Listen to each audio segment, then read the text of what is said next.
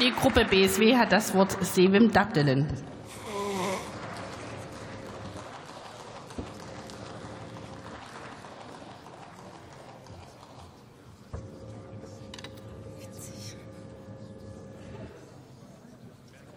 Frau Präsidentin, meine Damen und Herren!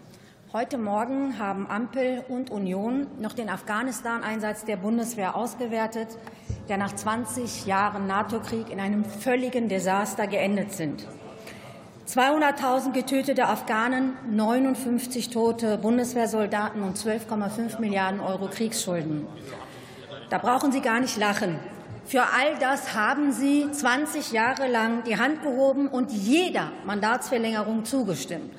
Wenige Stunden später schon wird klar, Sie haben daraus nichts gelernt.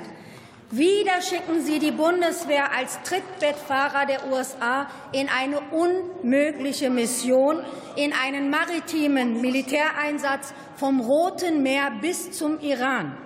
Ein Militäreinsatz, der gemessen an den eigenen Ansprüchen und Zielen zum Scheitern verurteilt ist. So liest sich der Operationsplan dieses Militäreinsatzes.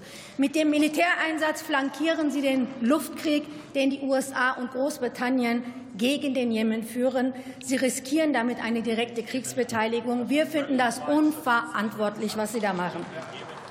Zwar sind vorerst Landoperationen nicht vorgesehen, aber der Einsatz der Bundeswehr im Küstengewässer des Jemen dagegen schon.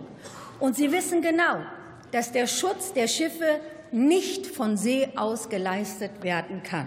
Eine Eskalation ist nicht ausgeschlossen. Schauen Sie sich den Operationsplan an, dann werden Sie genau das nachlesen. Wie in Afghanistan, so fahren Sie auch mit diesem Militäreinsatz einfach nur blind den USA hinterher. Dabei ließe sich das Problem im Roten Meer ganz ohne einen Militäreinsatz und Krieg lösen, nämlich mit einem sofortigen Waffenstillstand in Gaza.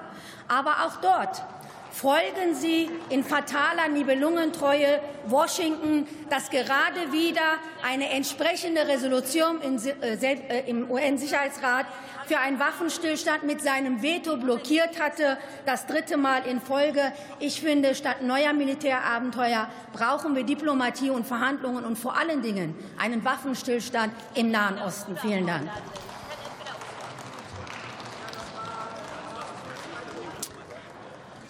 Und der letzte Redner in der Debatte ist für die Unionsfraktion Thomas Silberhorn.